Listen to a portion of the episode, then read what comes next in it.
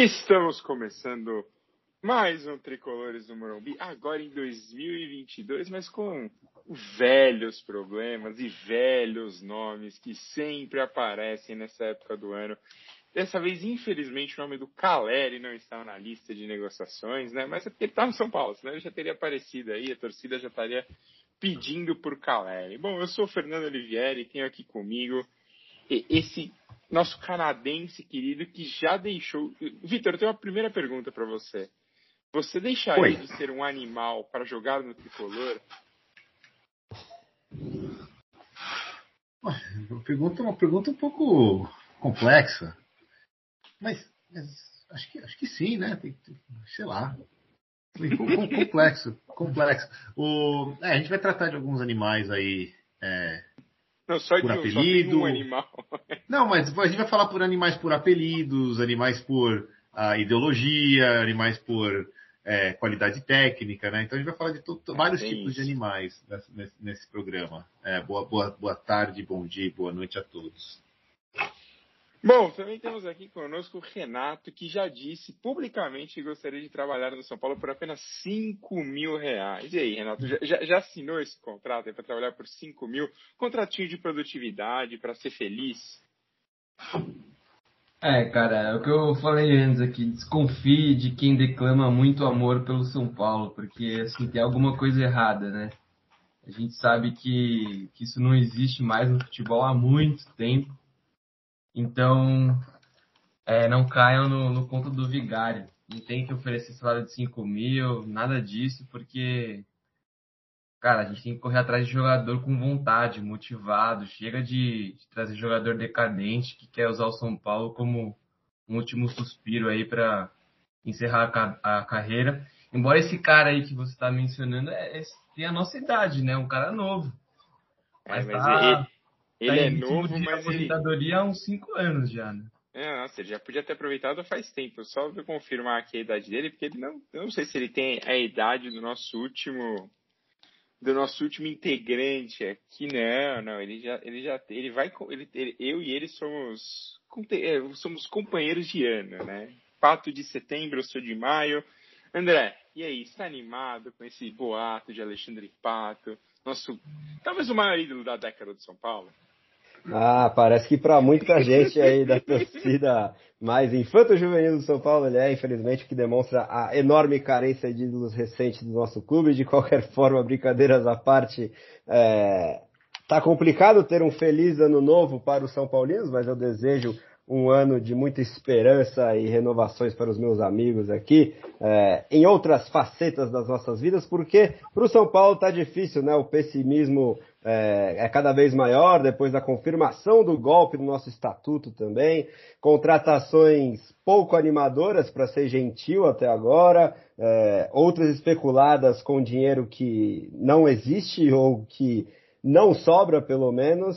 Uh, e a gente tentar imaginar também o que significará dentro de campo, também com jogadores que já estão prestes a sair, é complicado, são decisões uh, que de muito tempo já são horrorosas na parte administrativa, mas o departamento de futebol parece que está querendo imitar cada vez mais essa nossa diretoria e nos preocupar dia após dia, uma notícia pior que a outra, mas seguimos, né? Porque o São Paulo não morre porque a nossa torcida é o que guia, é o mais importante e a gente vai seguir com esse amor apesar dos pesares. É, já diria uma torcida organizada aí que é a torcida que conduz o clube, né? A torcida que leva o time ao título e estranhamente ganhou um título sem torcida, mas tudo bem. Bom, para você que estava aí curtindo o verão aí no Brasil, aproveitando a vida, é, Cara, temos aí, né, o, pra variar, né, o grande boato de Alexandre Pato voltando ao São Paulo. Mas eu só queria falar uma coisa para vocês aí que estão animadinhos com a volta do Pato. O Pato tem, na temporada 2021 pelo Orlando City, cinco jogos, 116 minutos em campo e nenhum gol. Então, assim, se você realmente está empolgado em ter Alexandre Pato, eu já desistiria de saída, porque claramente como o Renato já falou, o Pato é, só está basicamente se divertindo. É, né? Então o Pato, assim, o Pato já podia ter aproveitado, acabado com a carreira. Pato que já tem uma carreira longa, inclusive, né? Que o Pato começou a jogar em 2006, no final de 2005 no Inter, quando ele tinha 16 anos. E, cara, se eu fosse o Pato, eu ia estar tá curtindo meu dinheiro. O, o Pato tá... é o Benjamin Button. O Pato é o Benjamin Button do, do, do, futebol, né? Porque o auge dele foi quando ele. Os dois primeiros anos dele foram o auge dele. Ele era Exato. muito bom. Ele voou, ele voou no, no ano do, do, do, Mundial do Inter. Ele foi muito bem no primeiro ano, primeiro e segundo ano no Milan. E depois só. Desculpa, só programa Family Friendly. Só. Decadência. Só, só, só decadência. Só. É, que números não, que eu não vou conseguir confirmar aqui rapidamente, mas o Pato no Milan teve, por exemplo, 117 jogos e 51 gols. E quando ele veio aquela primeira passagem pelo São Paulo, ele teve 59 jogos e 19 gols. Mas aparentemente a gente gosta de atacantes que ficam pouco tempo, fazem muito gol e eles ficam eternamente tentando voltar. Mas bom, para você que também, como eu falei, estava curtindo aí o seu verão e está fazendo isso de, espero que de forma segura, Cara, muita coisa está acontecendo no São Paulo, né? Então, o primeiro, primeiro assunto aqui que a gente vai discutir, para quem não lembra, dia 16, não, dia 18, desculpa. É, na verdade, a votação começou dia 16, mas o resultado só saiu dia 18. É, o São Paulo aí, a diretoria do São Paulo, seus grandes conselheiros, é, fizeram aí uma votação secreta, inclusive, né, pela segurança dos conselheiros, porque realmente a torcida de São Paulo estava perigando agredir os, os, conselheiros, né? Foi realmente uma coisa muito perigosa. É, o São Paulo aprovou algumas mudanças no seu estatuto e uma delas é que, por exemplo, o Júlio Casares agora pode ser reeleito. Né? O mandato de presidente no São Paulo são de três anos e agora e de, desde ali do da, da mudança do estatuto, né, para evitar golpes como o de Juvenal Juvencio no passado, o São Paulo acabou tentando mudar isso, permitindo, é, proibindo a reeleição, mas obviamente já voltaram atrás. Então o Júlio Casares pode não só ficar três, mas como pode ficar seis anos à frente de São Paulo, para o nosso azar. É, outra coisa, obviamente, não que eles votaram, foi a não diminuição de conselheiros, né? Eles queriam, tinha uma proposta para diminuir o número de, de conselheiros no Conselho Deliberativo, ou seja, pessoas que não fazem nada pelo clube só ficam ali falando, não, eu sou conselheiro, preciso arrumar a piscina, hein? Na verdade, eles vão evitar que, eles vão tentar cuidar que o, o clube não, não alagasse a cada chuva em São Paulo. Já seria um bom, bom ponto para, já ajudaria bastante. Então, assim, isso obviamente não foi aprovado, então o número seguirá, acho que, se não me engano, de 220, não, 260 conselheiros. É, era para diminuir para 200, né? Mas isso obviamente não foi aprovado. E uma última, que é agora os diretores também poderão ser conselheiros, ou seja, Carlos Belmonte, por exemplo, será conselheiro do São Paulo. Então, esse é o nível na, na nossa diretoria. André, seus, seus comentários. É, é a confirmação aí do chamado golpe, né? Porque é até um nome carinhoso para dar, porque é coisa até pior, né? é, o feudo do Morumbi ainda mais fechado agora e ainda mais perpétuo com as pessoas que lá estão e que só mudam de nome e de rosto, mas já a ideologia é a mesma já há décadas aí, né? É, desde o Juvenal Juvencio e com algumas características diferentes, né? Um ladrão é, de mão cheia que foi o Aidar e um completo incompetente administrativo é, e sem nenhum tato admi é, para administrar o clube que foi o Leco. Uh, e também com bastante covardia para aparecer nas câmeras. E agora, e agora parece... a gente tem um pavão. Exato, a gente tem um pavão, mas que é pavão só nas horas boas, né? É quase que uma mistura aí, quase uma fusão dessas últimas é, figuras que a gente teve na presidência, que é o Casares, é, bem rapidamente, né? Já revertendo essa é, mínima é, cláusula democrática que havia aí no nosso novo estatuto de uma ausência de reeleição, né, para que o mandatário focasse ali num único mandato de três anos, é, sem pensar em perpetuar ali em eleição, porque eleição, principalmente no, no, ano antecedente, no ano que ela acontece, algo que desvia muito o foco da administração do clube, mas isso já foi para o saco. Ele, é, sabendo que a oposição é muito fraca e talvez ainda mais incompetente do que a situação no São Paulo, é, vai garantir aí mais três anos, seis anos no total. De algo que faz com que nós, torcedores, nos sintamos cada vez menos representados, né? Porque a gente não tem poder de voz nenhum. É, o sócio do clube já não vota, quanto mais o sócio torcedor. E para você atingir esse patamar aí dessa desse grupo nefasto aí de, de velhos babões, você tem que abrir mão de muita coisa na sua vida e, e ter dinheiro, né, para começar, para começo de conversa e ser uma pessoa que, que tenha as mesmas ideologias, as mesmas é, características dessa galera que, que já é uma geração no mínimo ultrapassada. Então, as perspectivas futuras do São Paulo são cada vez mais obscuras e só nos resta lamentar, né? Porque também a nossa torcida, algo que a gente já repete aqui é, muitas vezes, a organizada que poderia ter é, até por essa característica, um poder maior de transformação, ela também faz parte desse sistema, né? Porque com discursos no mínimo confusos, ela tira é, o pé ali, tira o corpo dessa, dessa possível revolta, dessa luta que, se a gente fosse mais unido como torcida, né? A gente também poderia é, ter algo a, a, a mudar aí, né? Porque acrescentar a essa coisa já existente é, é complicado, porque eu acho que só pioraria. E, enfim, é, eles vão se é, esquivando aí, se, se apoiando nesses escudos em forma de ídolos do departamento de futebol, que também vão nos decepcionando. A gente já teve decepção com o Lugano, com o Raí, agora o Rogério Ceni, né? A maneira como ele voltou, comando técnico. O Murici teve o áudio vazado, que pode ser algo, algo para os nossos amigos também comentarem, né, Rocão? É, Sim vão trazendo outros aspectos que nos deixam bastante decepcionados e né, esse disco aí quebrado em looping, é, com mais discursos que a gente já se acostumou a ouvir início de temporada, né, falando estritamente de contratações agora, de mudança de elenco. É, a gente sabe que as entranhas continuam as mesmas e até ainda mais podres, então venha quem vier, o craque que vier, vai trocar técnico muito provavelmente de novo durante a temporada, mas esse âmago aí, a alma do São Paulo, tá cada vez mais perdida e a gente tem que, né, achar alguma esperança para que isso mude. Talvez com essa esse movimento no futebol brasileiro dos clubes empresa mais realistas agora, né? A gente tem o, o exemplo aí do Ronaldo comprando o Cruzeiro, o Botafogo. Uh, vamos ver se isso cria uma onda e, e, e possa ser algo positivo, mas uh, diante desse panorama aí, fica complicado ter esperança no médio prazo. No curto prazo é impossível. No médio prazo também já é muito difícil. Talvez no longo prazo a gente resgate a nossa grandeza, porque para os próximos meses, para os próximos anos vai ser difícil. Se a gente conseguir se manter na Série A, já vai ser um grande lucro. É, e aí para você também que não, não acompanhou tão a fundo, mas acho muito difícil isso, o...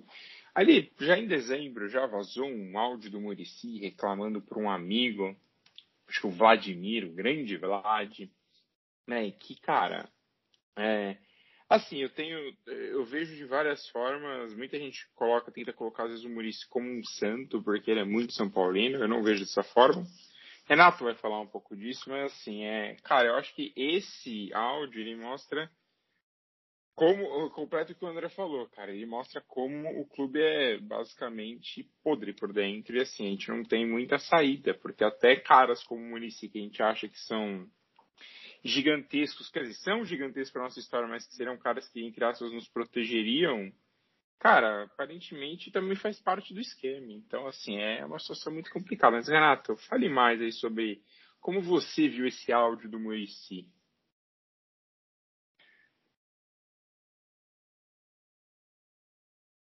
Tira do mudo, Renatão. Tira do mudo. Olha lá. E aí, aí tá vendo? Aí o, o Paulo do áudio do Murici já foi até vetado aí. É. Pronto. Pronto, agora foi. Então, cara, exatamente isso que você falou. É, o Murici a gente sempre idolatrou, colocou o Murici assim como símbolo máximo de, de São Paulino e tal, um exemplo a ser seguido, pela história bonita que ele tem no São Paulo, pelos títulos conquistados e pela postura dele de um cara que sempre se envolveu muito com, com o clube. É, e aí a gente recebe essa notícia do áudio vazado com, com, com, muita preocupação, né, cara? Porque a gente não pode ser ingênuo, é que a, todo, todo o contexto, a forma como o áudio foi divulgado, ele fazendo a média com a torcida, então assim, é difícil acusar, mas tudo leva a crer que aquilo foi uma ação orquestrada, que, que era uma forma de, de pressionar, de, de, enfim, eu não sei exatamente qual era a intenção dele, mas o vazamento foi proposital, assim, é, tudo leva a crer que foi proposital.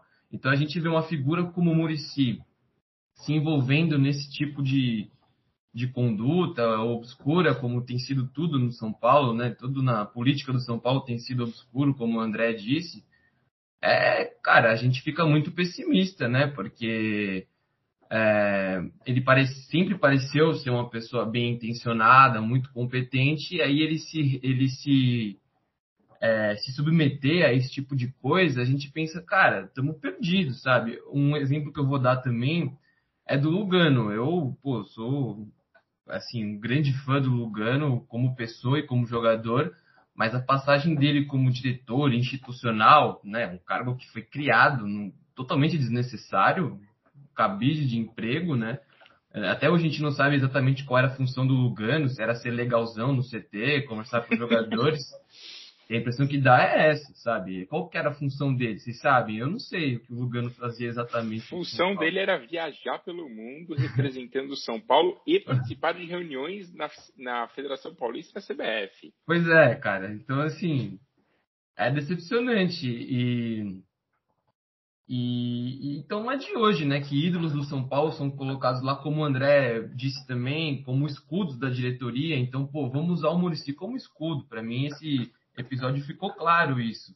A gente coloca um ídolo do clube lá, falando que precisa de reforço e tal, se fazendo até, de certa forma, de vítima, porque aí a gente consegue atingir nosso objetivo, sabe? De, de trazer a torcida, de mostrar as dificuldades. Pô, vamos agir com profissionalismo e transparência. Então expõe a situação do clube.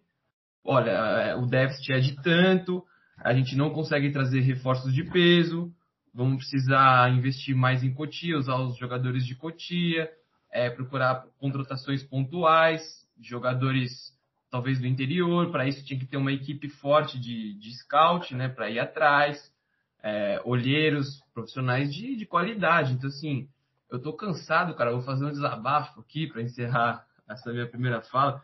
Eu tô cansado desse amadorismo do São Paulo, cara. Chega disso. A gente passou de clube exemplo lá atrás, na época do tricampeonato, de, né, das, das Libertadores de 2005 a 2008 de clube exemplo, para exemplo a não ser seguido, né, cara? É tudo feito assim de maneira atabalhoada, colocando ídolo lá para servir de escudo e vamos que vamos. É, então, assim, só para concluir, é, o Murici foi, foi uma decepção, sabe? Foi uma decepção. É, e só, só para falar um pouco do Rogério, acho que a gente vai falar mais também. O Rogério também entrou nessa onda, fazendo jogo de cena, de que não sabia se ia continuar no São Paulo. Deu uma coletiva lá super estranha, deixando incerto, incerta a permanência dele, mas depois com o áudio do Murici aquilo né, pareceu que fazia parte do, entre aspas, plano. Então, cara, eu começo o 2022 muito pessimista em relação a muito pessimista. Essa é André, então, então fale, André, sobre o conteúdo do áudio, porque depois eu preciso falar sobre outro ponto desse, dessa discussão toda. Não, é falar rapidinho, e é exatamente nessa mesma linha que o Renato trouxe no fim do comentário dele, né? É, o Murici basicamente reclamou que não ia ter investimento para a próxima temporada, que ele não queria ficar para ser só mais um, ele quer competir, quer ser campeão, e o Corinthians, cheio de dívida, foi lá, contratou um monte de jogador bom, por que que São Paulo não poderia fazer isso? É, e esse imediatismo é, político, né, panfletário que que é, corrói bastante essas entranhas do São Paulo, né? Esse pensamento totalmente ultrapassado, porque você tem que pensar num médio e longo prazo. Né? Você vê os exemplos do Palmeiras e do Flamengo, que são os times que vêm dominando os últimos anos. De formas diferentes, os dois tiveram um projeto de anos, né? Não é uma coisa totalmente imediata e comprometendo ainda mais as finanças do clube. Então você vê que o pensamento do departamento de futebol é, é esse, né? Ah, dane-se aí quanto vai gastar, quanto vai se endividar, é, quem vai vir depois, o que eu quero é um time para a próxima temporada, não importa as consequências. E mesmo assim, a gente sabe que você pode trazer jogadores é, de um mês para o outro, você não forma um time coeso, até para enfrentar essas equipes que já têm uma base de anos, não vai ser fácil você derrotá-las. E você comprometendo ainda mais as finanças que já estão quebradas é muito preocupante. Né? E é decepcionante você ouvir isso do Murici, como o Renato bem falou. Né?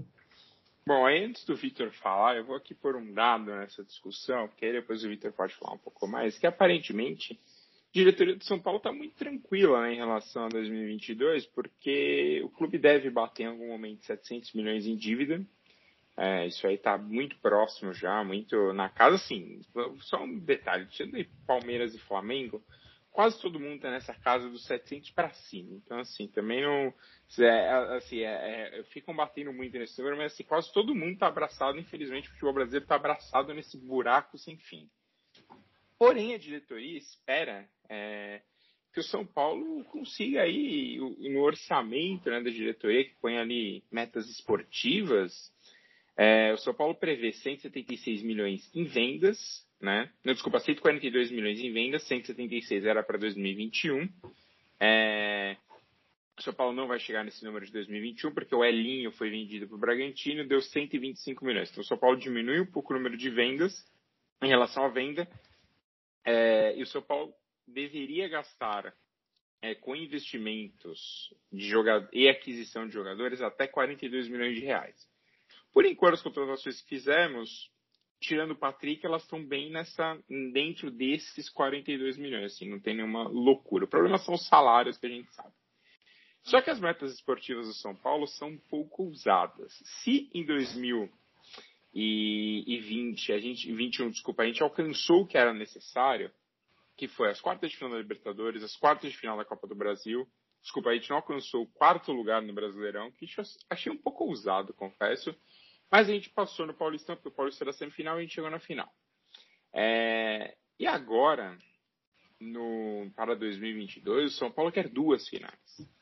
Então, o São Paulo quer final do Paulistão, final da Sul-Americana de, novamente umas as quartas da Copa do Brasil, só que a gente tem que lembrar que será um pouquinho mais complicado, porque Bem mais. se o São Paulo disputou a Copa, a, a, chegou nas quartas, e ano passado também começou nas oitavas.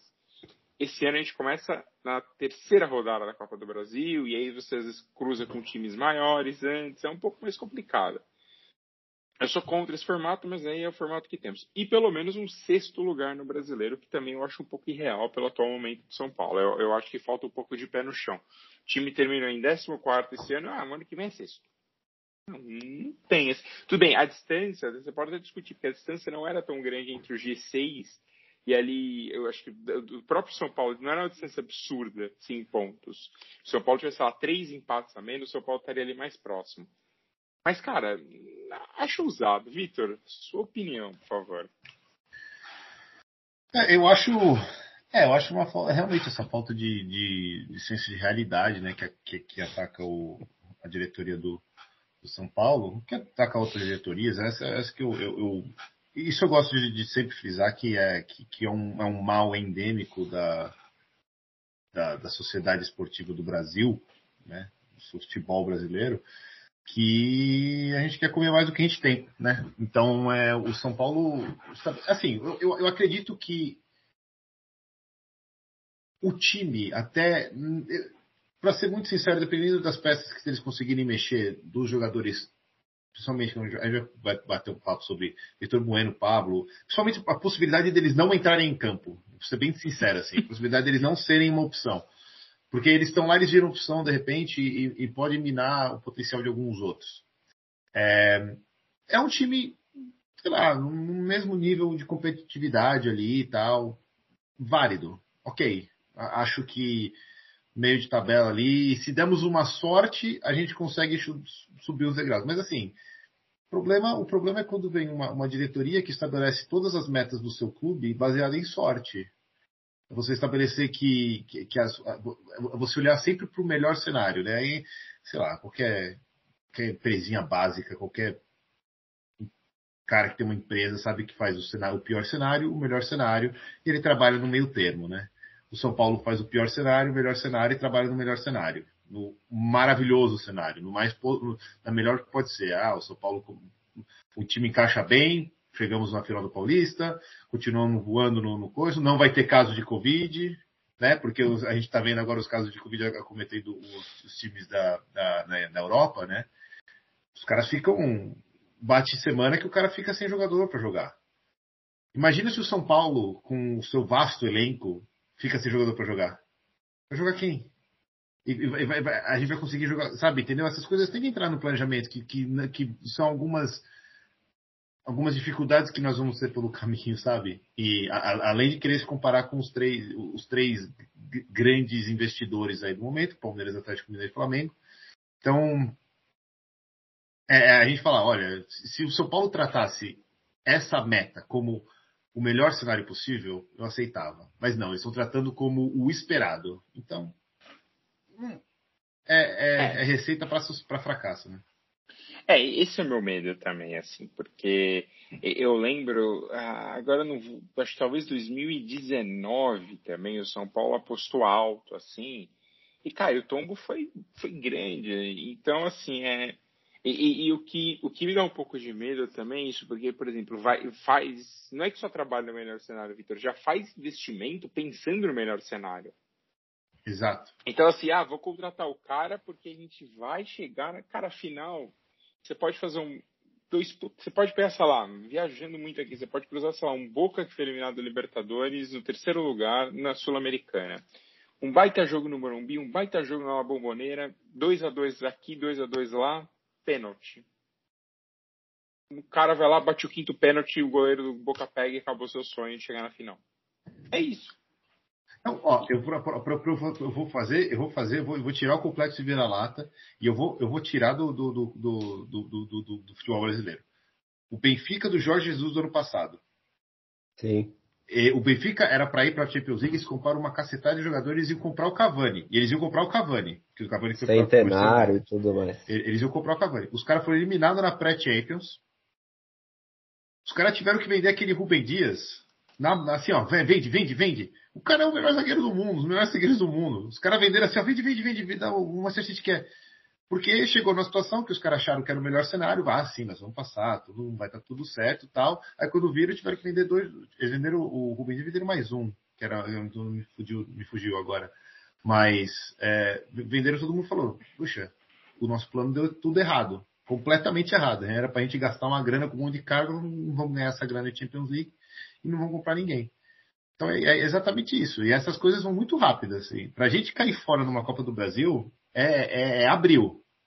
Entendeu? Não é no final, não é lá na frente, é em abril. Exato. Abril passa, passa, é passa, passa um Red Bull, um Red Bull Bragantino. Por isso, porque o Red Bull Bragantino até deve ter uma cotação boa pra, pra de, de, de, de, arranjo né, na, na Copa do Brasil, mas pode cair.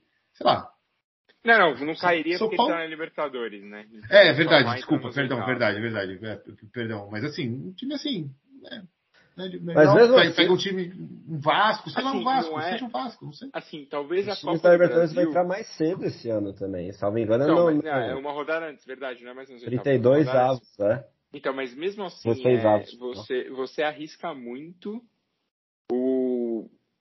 Não, é 32 avos, André. 16 avos já ser oitavas. Não, 16 avos de final é com 32 times, né? Ah, tá, sim. Entendi. Isso, isso. Mas o, o ponto, assim, cara, você tá arriscando. Assim, se falasse assim, não, São Paulo vindo uma baita temporada esse ano precisa melhorar. É, é, a mesma coisa se a gente pegar aqui o Palmeiras e colocar no planejamento dele que o Palmeiras tem que ser campeão da Libertadores de novo. É basicamente isso.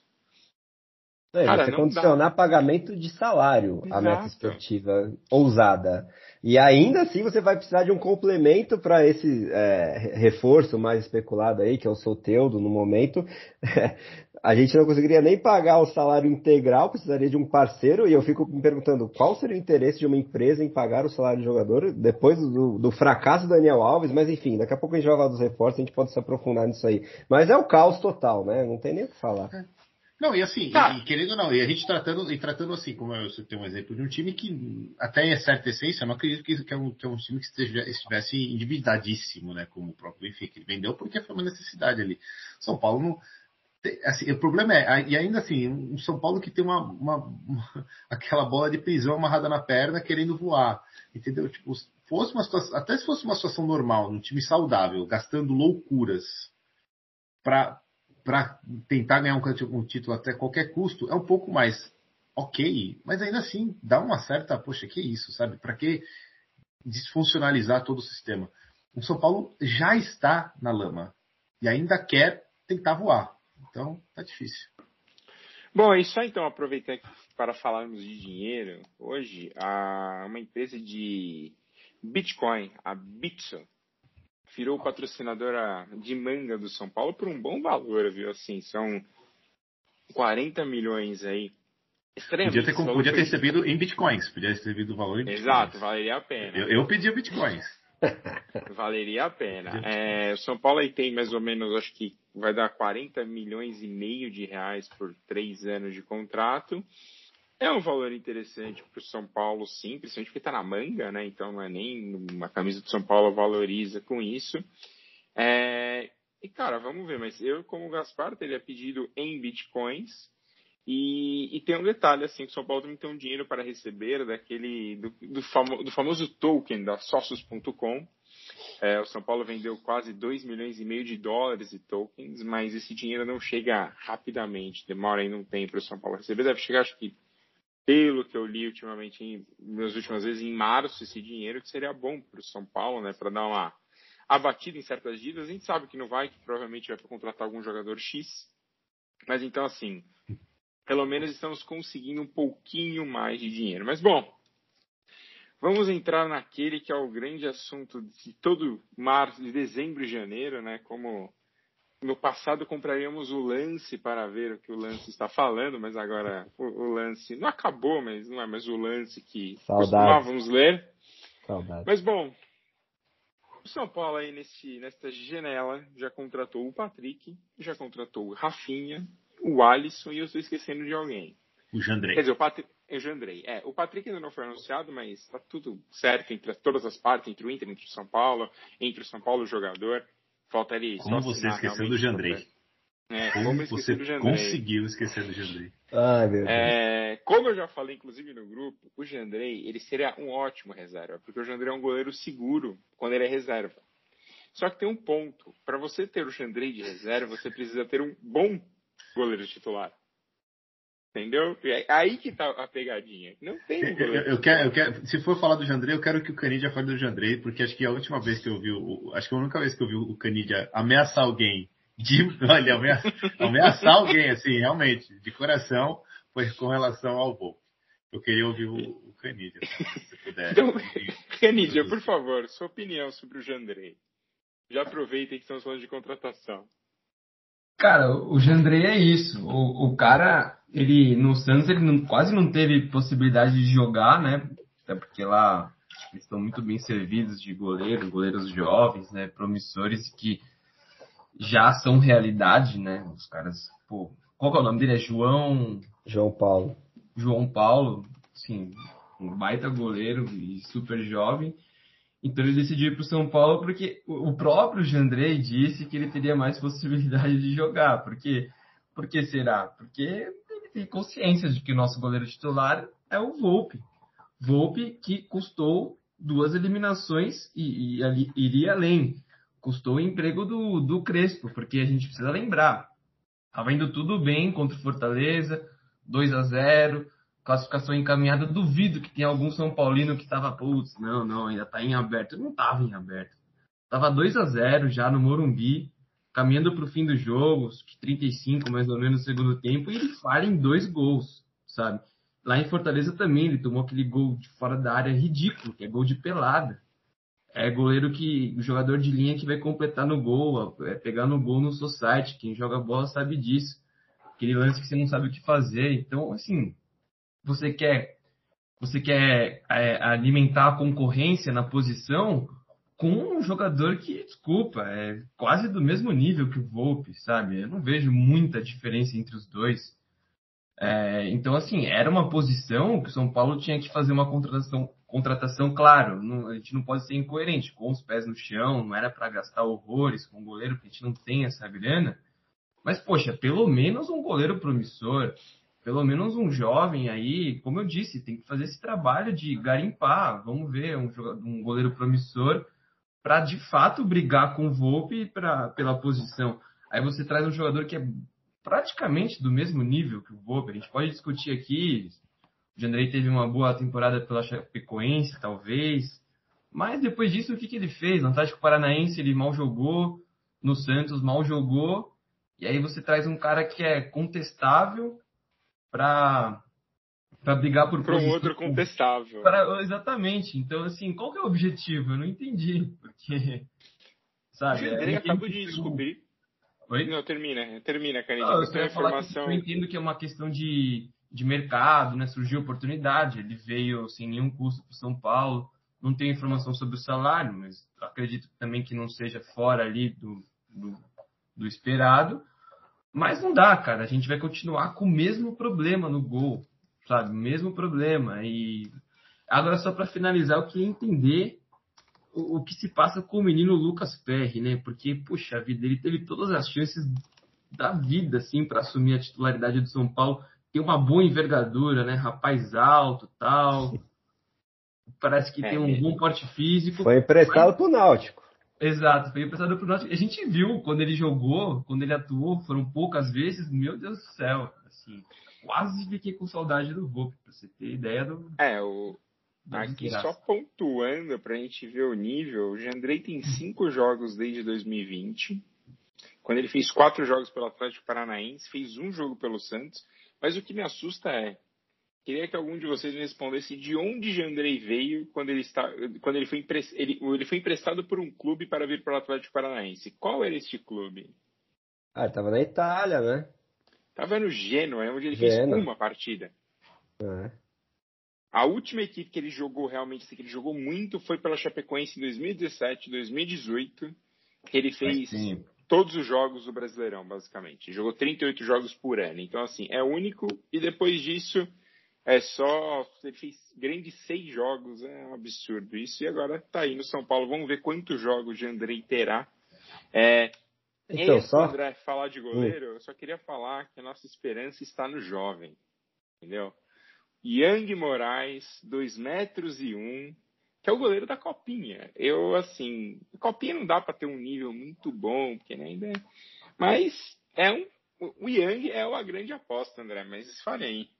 É, na Copinha tem o Leandro também, que é um ano e meio mais novo que o Yang e, e também é muito promissor, mas essa envergadura do Yang me chama muita atenção. Não, só para completar aí essa comparação dos goleiros, é, e dar um outro exemplo de alguém promissor, que ok, vem lidando com muitas lesões nos últimos anos, mas que está muito próximo pra, de ir para o Corinthians e pegar mais um ou dois anos é, de experiência com um goleiro histórico do clube lá, que eu também já acho que o Corinthians poderia já ter aberto mão, é, porque vem decepcionando nos últimos jogos, né? O Cássio renovou o contrato e eles estão próximos de trazer o Ivan da Ponte Preta, que está terminando o contrato lá em Campinas, não seria tão caro, é quatro anos mais jovem que o Jandrei, tem características muito diferentes das do Jandrei e do Volpe, porque eu vejo dois goleiros é, também parecidos em característica, o que também não é ideal, né? Dois goleiros abaixo aí do 1,90, mais de reflexo do que de fundamento. É, então, acho que foi uma das piores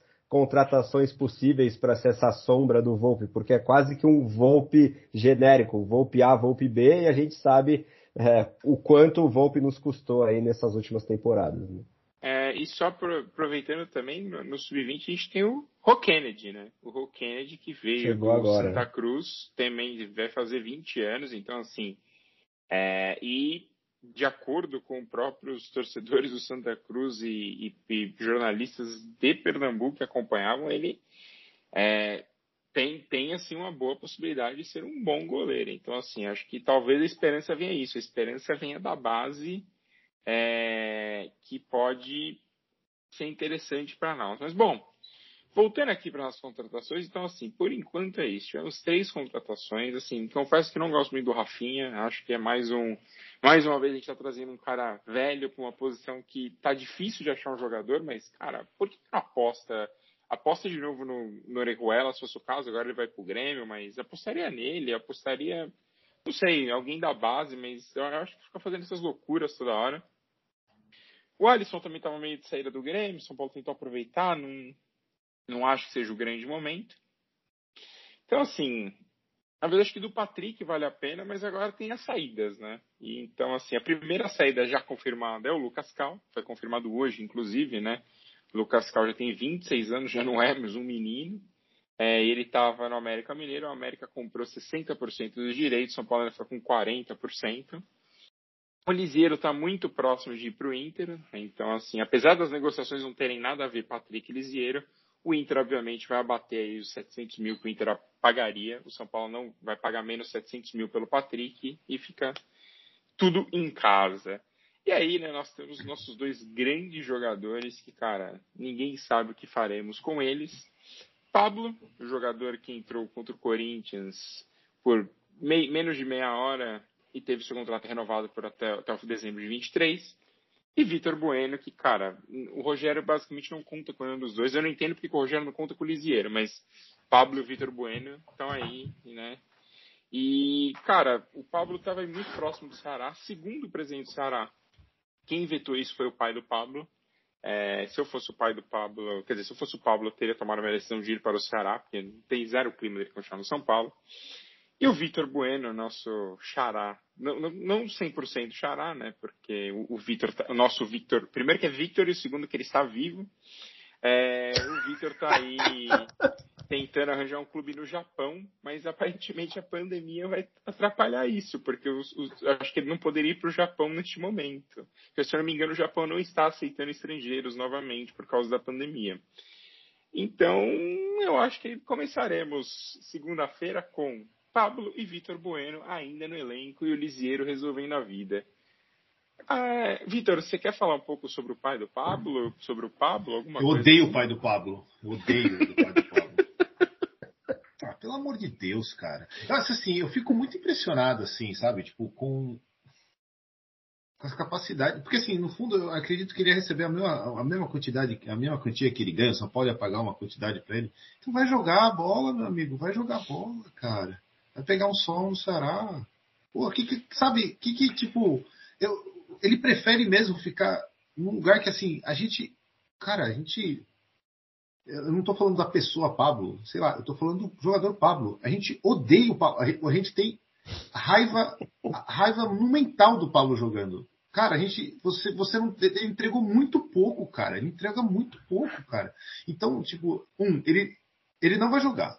Dois, se no eventual caso, caso, caso, caso todos os caras se machuquem, precisa jogar contra o Corinthians, entrar, sei lá, para fazer que nem ele entrou, lá para ganhar mais uma graninha, a gente vai odiar ele. Vai ser um lugar muito chato para ele, ele, ele, ficar trabalhando. Então, cara, não tem mais um, sabe?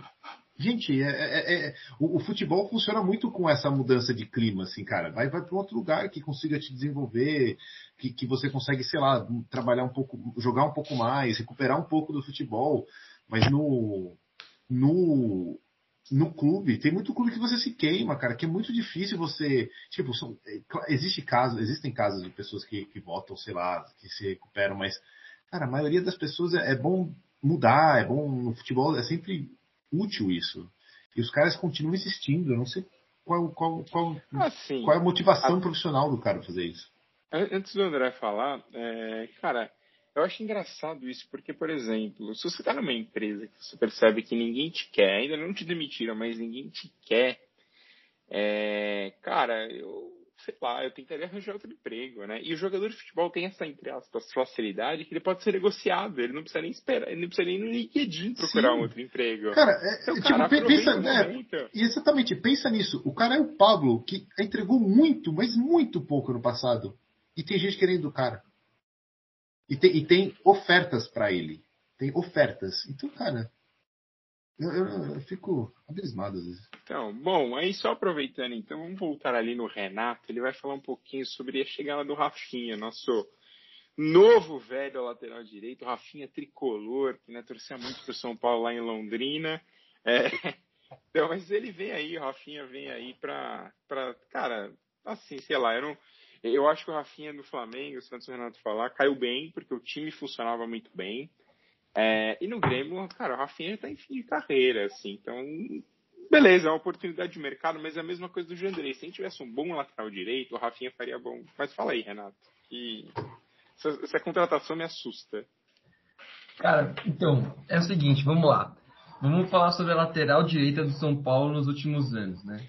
O, é, o Daniel Alves veio, e, e quem, na verdade, para ser meio, meio campista, e quem era o lateral? Juan Fran, em fim de carreira também. Pô, um cara que parecia ser muito sério, comprometido, mas pelo amor de Deus, cara, eu fico revoltado com essas contratações, porque, embora o nível técnico do futebol brasileiro esteja abaixo e tecnicamente o Rafinha tá de fato acima, com certeza, ninguém discute isso. Ainda assim, é um futebol intenso, né? O futebol hoje em dia é intenso e exige muito do jogador, ainda mais numa posição de lateral, que o cara tem que cobrir, é, né, fazer cobertura, tem que apoiar, tem que voltar, marcar. Então, assim, a gente já teve essa experiência que não foi positiva. Né? A gente já teve experiência com o Juan Fran, que não deu certo, não foi um desastre total, mas, assim, fisicamente a gente percebia que não dava para ele, sabe? Depois o Daniel Alves foi para lateral direita e teve o mesmo problema, um jogador tecnicamente muito acima do, do nível aqui no Brasil, obviamente, mas é uma posição que exige muito fisicamente. Você, a gente já teve exemplo de que não dá certo, né? O, o Daniel Alves não deu certo, o Juan Fran não deu certo, agora a gente vai apostar em mais um jogador em fim de carreira, Rafinha, 36 anos de idade, sabe? Que teve uma boa temporada excelente no Flamengo, como o Rocão disse, porque era um time acertado. É diferente você chegar naquele Flamengo lá e jogar e você chegar no São Paulo pressionado, em crise, e entendeu? Para ser referência. Bom, acho que a aposta é essa, que o Rafinha seja referência, sabe? E não, não dá, a gente já teve exemplo do que deu errado e a gente insiste nos mesmos erros. É, é isso que é revoltante. Então, e até exemplo, sempre arriscado, só quero juntar, só, só, só dar um pitaco. O Felipe Luiz no Flamengo, ele é uma, uma baixa insignificativa, somente na defesa. Vende o jogo, o jogo da Libertadores contra, contra o Palmeiras na final. É, o cara é muito bom, o Felipe Luiz é muito bom jogador. Mas ele é uma peça que, que, que, que tem seus riscos, né?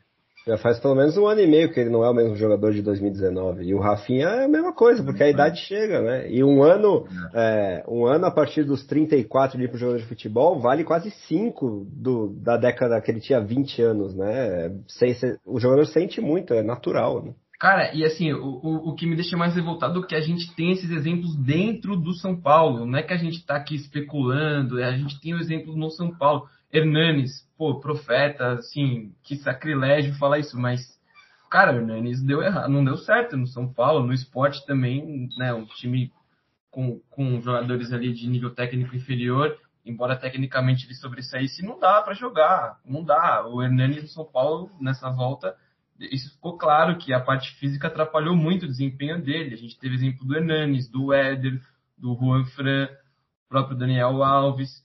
A única exceção à regra é o Miranda, porque o Miranda é um monstro sagrado. Então, assim, não sei, ele dá aquele trote dele que parece que ele tá ali caminhando e ele, ele passa por cima. Mas o Miranda é uma exceção. Thiago Silva no Chelsea, 37 anos, contrato renovado possivelmente vai jogar a Copa com, sei lá, 38 anos. Outra exceção também. Essa não é a regra. E eu estou falando de zagueiros, hein? O Miranda é zagueiro, Exato. o Thiago é zagueiro. É uma posição que dá para você guardar mais ali o espaço, não precisa arrancar tanto. Agora o Rafinha, 36 anos, sabe? A gente apostar. E, e assim, só para concluir, eu tenho muitas críticas, muitas ressalvas em relação ao Igor Vinícius. É um jogador que, cara, realmente toma decisões erradas, a tomada de decisão dele é muito ruim, muito ruim. Tem muitas deficiências técnicas, né? Como cruzamento, que ele não acerta nenhum. Mas, cara, eu vejo mais possibilidade nele, porque ele é um jogador que tem bons atributos físicos. A gente vê que ele, ele, ele pô, tem fôlego, ele é rápido, assim, muito veloz. E ele conduz bem a bola em velocidade. A gente vê que ele vai ganhando, ele ganha progressão com a, com a bola dominada, consegue até dar dribles né, em velocidade, mas aí na hora de definir a jogada parece que falta alguma coisa, ele dá uma bugada, fica nervoso, não sei o que acontece. Então, assim, eu, sinceramente, assim, particularmente, preferiria investir um pouco mais no, no Igor Vinícius, e nesse caso não é investimento de dinheiro, é investimento em treinamento, é investimento em. Cara, pega o que o Tele Santana fez com o Cafu, falar, meu filho, você tem tudo para ser um bom lateral, você tem as qualidades físicas, mas tecnicamente você está abaixo, então coloca o cara para treinar, né? Cruzamento, coloca o cara com um trabalho específico, não sei, para esse tipo de atividade, porque eu vejo mais eu tenho uma perspectiva melhor, por incrível que pareça, com o Igor Vinícius do que em relação ao Rafinha. É, porque a gente né? tem mais possibilidade, né? É, é. muito mais, assim... Dá pra lapidar o cara. Exato. Mas parece que hoje em dia, cara, isso se perdeu. Essa ideia de lapidar o jogador, eu acho que não existe mais nos tempos de, de Tele Santana. É, não sei se é a parte física que hoje também que é importante, mas às vezes sobrecarrega, sobrecarrega o jogador. Ele não pode treinar sem cruzamentos porque ele fez é, a parte física lá, um treino puxado de musculação, e aí pode lesionar. Então, a, a, muitas vezes a gente acaba preterindo né, a parte técnica. E, e, e, não sei, é, parece contraditório porque é o que o Rafinha tem, né? Ele tem a parte técnica, mas não tem a parte física. Mas, assim, eu, não vejo. É uma questão de idade que não tem como recuperar. É, exatamente. O Igor Vinícius dá pra gente tentar, né? Agora o Rafinha realmente. Cara, talvez se o Rafinha fizer o treino que o Tom Brady faz e comer as mesmas coisas, quem sabe ele não possa jogar até os 45. Mas bom, André, fale aí de Patrick Lisiero, por favor, pra gente ir pra parte final do nosso programa. É, então, essa troca que não foi troca diretamente, mas que acaba sendo, me chama muita atenção, né? É, basicamente, o Rogério Ceni deixou claro, né? Isso não foi publicamente dito, mas é o que foi publicado, né, o que foi apurado aí pelos setoristas de São Paulo, que o Lisieiro não se encaixa no estilo de jogo do Rogério. Para começar, ninguém sabe exatamente qual é o estilo de jogo do Rogério, porque ele já teve times com esquema tático diferente, é, propositura de jogo diferente, é, mais reativos, menos reativos, mais propositivos, menos propositivos, enfim. O Lisieiro foi o melhor é, jogador em campo numa das principais partidas do Rogério nessa retomada, que foi contra o Corinthians no Morumbi. Ele é um cara que eu acho que o psicológico é o principal defeito do Lisieiro. Ele ainda é muito imaturo como jogador. É, só que ele já demonstrou que tem um teto alto tecnicamente. É, a gente sabe que ele tem um bom passe, principalmente é, em profundidade, né, quebrando linhas ali, invertendo o jogo, mas muitas vezes ele se desliga na proteção à bola, né, isso até rendeu alguns gols para os adversários nessas rodadas finais é, do Brasileirão. E a marcação também não é muito contínua por parte dele, mas ele sabe fazer isso. E é um jogador de 24 anos, né? Enquanto isso, o Rogério preferiu o Patrick, que é um jogador beirando os 30 anos. Eu gosto muito da personalidade do Patrick, né? É o Pantera Negra lá do Inter, é, já teve momentos de auge muito interessantes para o nível do futebol brasileiro, mas claramente é um jogador que está na decadência técnica, né? Até por isso deixou de ser titular absoluto do Inter em 2021. E o Inter não fez muitos esforços para mantê-lo. Ainda assim, a gente dá dois anos de contrato para ele, pagando um dinheiro que não é absurdo, mas na nossa realidade não é também pouco, 500 mil euros, né? Uh, mesmo com esse abatimento aí dos 700 mil euros, só é, 700 mil reais. vai gastar basicamente 3 milhões pelo. 3 milhões de reais por dois anos. É, de... considerando o abatimento aí, então vai dar basicamente isso aí. Daria. Hoje o euro está 6,40. É, daria 2 milhões e meio aqui numa conta muito rápida. É, então. Mas, né, mesmo assim a gente não tá com isso sobrando. Só que, esportivamente falando, o que mais me preocupa, se o Rogério estiver pensando em usar o Patrick na função do Liseiro, ele tá completamente perdido, porque eles não são jogadores das mesmas características, sequer das mesmas posições, porque o Patrick rendeu bem no Inter jogando aberto pela esquerda. Mais ou menos como era o Everton, ex-Flamengo, que veio pro São Paulo e que rendeu muito bem num esquema de jogo muito específico, né, bastante reativo com o Aguirre, e depois com o Fernando Diniz, é, André Jardine, quando você quer propor mais um jogo, ele completamente é, sumiu, ficou basicamente inútil no elenco do São Paulo, e o meu medo é que isso aconteça com o Patrick.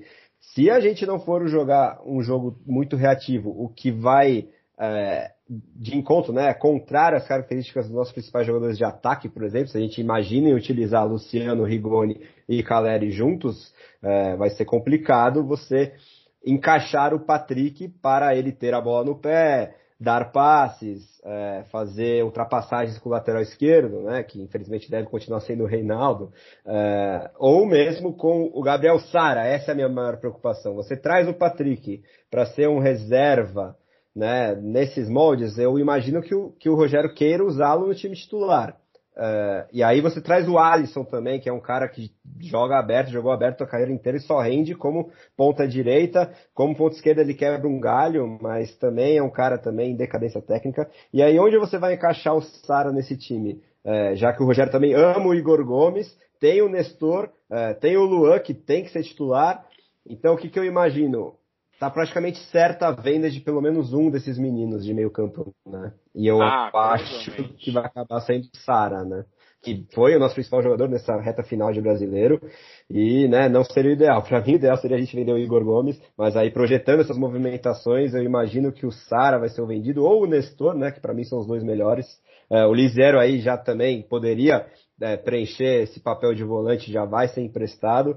É, então me preocupa, né? O Igor Gomes cada vez mais consolidado nesse time titular e já deu mostras de que o teto é bastante limitado. Ele já atingiu esse teto, eu, eu acredito, então me preocupa e, e, também com a perspectiva, né, que, do exemplo que a gente tem das últimas temporadas, de que o Rogério não vai durar a temporada inteira, e aí você faz essas movimentações aí em dezembro e em janeiro, pensando no atual treinador, e aí ele engata ali 4, 5 jogos sem vitória, com 3, 4 derrotas, é mandado embora, você traz alguém de características diferentes, é, e aí essa pessoa poderia querer o Lisieiro antes, jogadores diferentes, e então é, é muito complicado, né? É mais desânimo ainda para o torcedor São Paulino, né? Não só do aspecto administrativo, que a gente já falou no começo do programa, mas também esportivamente eu me preocupo aí como vai ser o encaixe desses reforços com o nosso meio-campo atual, né, de 2021.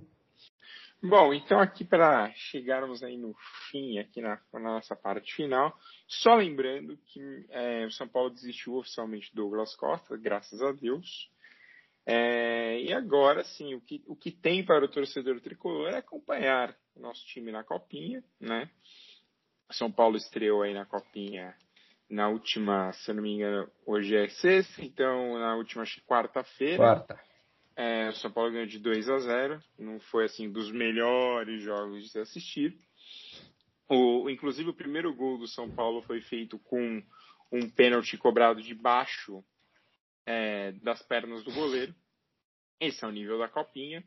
É, o São Paulo tem no grupo o CSE, o Perilima. Perilima, para quem não lembra, para quem não sabe, o Perilima tinha um dono desse clube que ele jogava depois dos 50 anos ainda, profissionalmente.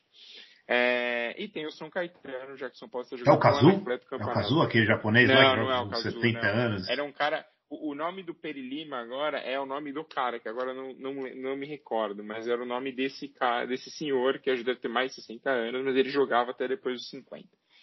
e o Kazu continua jogando. E para quem tiver interesse aí, se eu fosse você, eu procuraria no YouTube isto é, um vídeo chamado assim: É por isso que o Milan quer assinar com Igor Lisiero 2020. Um belíssimo vídeo, 10 minutos, mostrando por que Lisiero não deveria ter sido negociado com o Patrick. E sim, quem sabe que seria empurrado para a Europa. Seria uma grande possibilidade.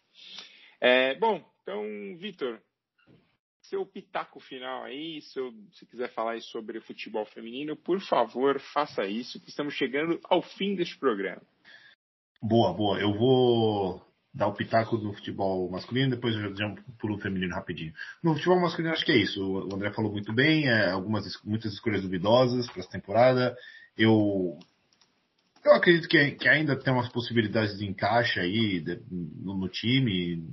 Não é terra terra arrasada no, no, no campo, mas mas eu os pezinhos um pouquinho mais no chão, né? E é, se trabalhar trabalhar para não para não criar o, o, caos que a gente viveu no meio do ano, né? O meio do ano até o final foi muito caótico. Então é tentar fazer um passar um ano mais tranquilo. Acho que esse realmente é um desejo mais do que títulos e glórias e não sei o que. É só bem tranquilo. É, futebol feminino só terminar uma, uma boa uma boa nota, né? Que o futebol feminino ele conquistou. A gente não, não tratou desse assunto é, na, na, última volta, que eles não tinham, é, não tinha acabado ainda, elas ganharam a Ladies Cup, 100% de aproveitamento. É, foi, um, foi um campeonato pequeno, né? Três jogos, mais uma finalzinha. É, ganhamos três jogos por 1 a 0 acho que foi do Internacional, do Aliança Lima e da, da, América de Cali, desculpa, da América de Cali e da Ferroviária, e depois a gente jogou com o Santos na final, ganhamos de 3 a 2 Então, placares mínimos ali, no, foi, foi, foi, foi, foi divertido. É, e terminamos, jogamos cinco competições, é, jogamos um bom brasileiro, chegamos, jogamos um belíssimo campeonato paulista. Então, o futebol feminino deu, deu um salto de qualidade muito grande. Né? Acho que vai ficar melhor ainda. A gente já está tendo notícias de pessoas, das meninas renovando, né? A Maressa, a, a Naná, a Mônica. Então, algumas jogadoras estão tão, tão renovando. Então, promete ser um ano, de novo, consistentemente bom para as meninas esse, é, 2022. Sim, Mas a, gente, se a, pandemia, a gente perdeu a Duda, né? E, é, verdade. E a Glaucia é dúvida se fica ou não, tá mais para sair do que para ficar. Então, vamos ver. Não, eu, eu, acho que, eu acho que o da Glaucia vai ter uma volta atrás, porque ela teve problemas no ligamento, né? É, então, é, o São Paulo deve acabar renovando com ela aí para esse período primeiro de recuperação. E é, depois para o São Paulo verdade. continuar aí com ela ou não, mas aí primeiro deve renovar para recuperação e depois ver o que vai acontecer.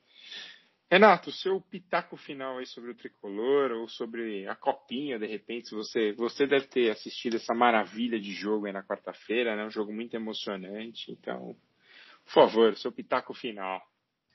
É, então vou falar um pouco sobre a copinha. Essa estreia do São Paulo contra o fraco, né, desconhecido CSE, foi um pouco decepcionante. É, como você disse, São Paulo abriu o placar com o Pedrinho com uma cobrança de pênalti assim, no mínimo inusitada, né? Cobrou muito mal. O goleiro acho que não esperava uma cobrança tão ruim, não soube o que fazer, tomou o gol. E depois a gente fez o segundo gol com o Vitinho, né? De falta, que já é um veterano. É a última temporada, é a última Copa do São Paulo do Vitinho, já está estourando a idade, né? Já teve, já, já até teve oportunidade no profissional. E, cara, fora isso, teve muito pouco do São Paulo na Copinha, muito pouco. A gente não, eu esperava bastante desse time, né? Pelo trabalho do Alex, vice-campeão brasileiro, né? Perdeu a final para o Inter. Mas também eu não vou aqui encerrar sendo tão pessimista, né? Em relação ao futebol profissional, eu estou muito pessimista. Não tenho muitas expectativas para esse ano. Mas em relação à copinha, eu vou, vou dar uma vou dar uma chance aí. Vou, eu tô, tô otimista. Eu acho que o trabalho do Alex é bom, né, pelo que a gente acompanhou. É o fim de temporada agora para eles, né, não o começo. E chegou ao vice-campeonato brasileiro, uma campanha boa. Então, vamos, vamos aguardar aí. Eu acho que tem o nervosismo da estreia, né, que é normal, ainda mais para esses meninos. Então, é, eu, se tivesse que apostar em algo positivo, eu apostaria mais na, em Cotia, na Copa São Paulo. E no profissional aí eu não, não tenho boas expectativas, não. Não, o profissional é ficar na Série A, essa deveria ser a expectativa. Exato. André, seu comentário, por favor. Ah, para encerrar, né, lembrar que talvez nosso principal recurso, pelo menos dentro de campo, tenha sido a renovação do Arboleda, né? É, foi bastante é, questionável a continuidade dele em certo momento de dezembro, mas ele aparentemente conseguiu se resolver com seus cinco ou dez empresários diferentes. Três, três, por favor. Então, fazer só um parênteses, um dos empresários está processando a Arboleda e tentando impedir que a renovação, só que a renovação já está no bid, né? Então, assim, é, é então, não sei como, como será isso, mas continue, André. É, para entrar em campo, ele entrará e, né, pelo menos nesse curto prazo, é um jogador importantíssimo para esse time, ainda bem que ele continua. Uh, e aí, falar sobre o basquete, né, uh, que segue aí uh, firme nessa temporada, vamos se aproximando aí da segunda metade da temporada regular do NBB. É, começamos também a BCL Américas, que é a Libertadores do basquete, e vencemos os dois jogos contra o Nacional do Uruguai e contra o Quimsa, lá da Argentina, do interior da Argentina, que é um dos principais times de basquete do continente. A gente conseguiu vencer esses dois jogos, então largamos bem. E também seguimos invictos aí neste novo ano, né? Vencemos o Paulistano, o Paulistano fora de casa ali nas vésperas do Natal. E vencemos o Minas, que é um dos principais concorrentes nossos aí. Também está no G4 jogando em casa é, na última terça-feira, 91-87. E tem um jogão aí nesse sábado, se você estiver de bobeira. É, talvez se você estiver de quarentena depois das festas de fim de ano, que é infelizmente o caso de muita gente que eu conheço. 4 e 10 da tarde, é, vai passar aí é, na. Agora me deu branco, mas é na Band, né? Que passa esses jogos aí de sábado do NBB contra o Franca, uma reedição da final do Paulista. O Franca que está 100% de aproveitamento no NBB, invicto 15 vitórias em 15 jogos. Eu estou animado com a chance da gente quebrar aí essa invencibilidade. O São Paulo tem 13 jogos, dois jogos a menos que o Franca, 10 vitórias e 3 derrotas, ocupa atualmente a quarta colocação do NBB, na expectativa de ultrapassar o Minas se vencer esse jogo, porque aí empata em retrospecto e tem a vantagem no confronto direto. E o Flamengo aí está em segundo, mas só um, uma vitória atrás do São Paulo se a gente conseguir aí vencer o Franca no sábado. Então é um, um confronto bem interessante para você assistir aí sábado à tarde, se estiver de bobeira. E duas últimas notícias assim que acabaram de me aparecer aqui. É, segundo o jornalista Vene Casagrande, conhecido bastante ali por trabalhar com o Flamengo, Alexandre Pato não virá. Ele renovará com o Orlando ora, City por um ora. ano e contrato que de azarão. Que azarão. E a segunda notícia é que Jean, o goleiro, aquele goleiro que pertenceu ao São Paulo, foi envolvido numa. que agrediu a esposa e tudo mais, né? Um pateta. É, o Jean não volta, porque o Jean será realmente comprado pelo Cerro Portenho fazer um contrato de duas ou quatro temporadas. Eu li em diferentes é, lugares. Não, porque, porque, porque gente, exato. Porque a gente viu que ele ia ser, ele ia ser comprado, ele foi jogar um jogo pelo Cerro Portenho, acho que no intervalo, no, no aquecimento, ele fez Antes do jogo começar. É. Tá vendo? A gente fala de animais. A gente quer falar de animal. Você entendeu? A gente não fala só de Alexandre Pato, a gente fala de outros animais nesse podcast. É um rapaz então, é equilibrado, Jean. É, totalmente equilibrado. Então, com isso, chegamos ao fim do nosso podcast. Voltaremos em breve, porque ainda tem muito para falar do São Paulo nessa pré-temporada. Um grande abraço. Valeu. Valeu. Valeu.